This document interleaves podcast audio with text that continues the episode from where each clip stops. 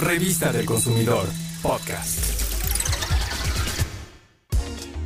Antes, la única manera de aprender alguna habilidad, algún idioma o reforzar lo aprendido en clases era de forma presencial.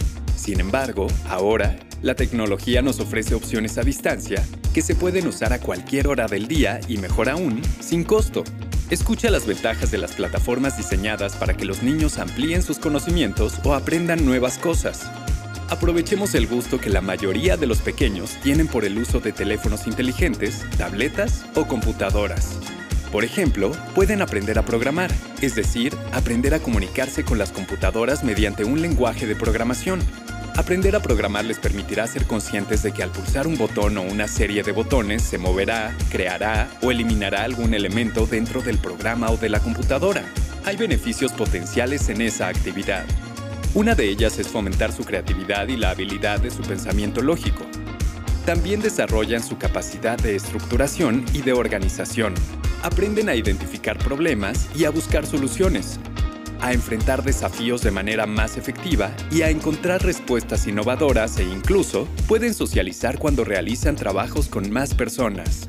Otras actividades gratuitas son, por ejemplo, aprender idiomas. Para eso hay una aplicación que se llama Duolingo. ¿Qué te parece que puedan crear sus propias historias y juegos interactivos? Para ello existe Scratch Junior, un lenguaje de programación con el que pueden aprender jugando. Además, hay una plataforma educativa basada en juegos, llamada Minecraft Education. Otra opción es Code, que ofrece cursos para niñas y niños a partir de los 4 años de edad para que aprendan sobre los fundamentos de las ciencias computacionales. Recuerda que el famoso Aprende en casa llegó para quedarse. Se trata de la estrategia de la SEP que brinda el servicio de educación básica a niñas, niños y adolescentes. Y entre otras opciones está Edelvibes, una plataforma en la que se encuentran libros de texto digitales de todas las asignaturas, cursos y etapas educativas.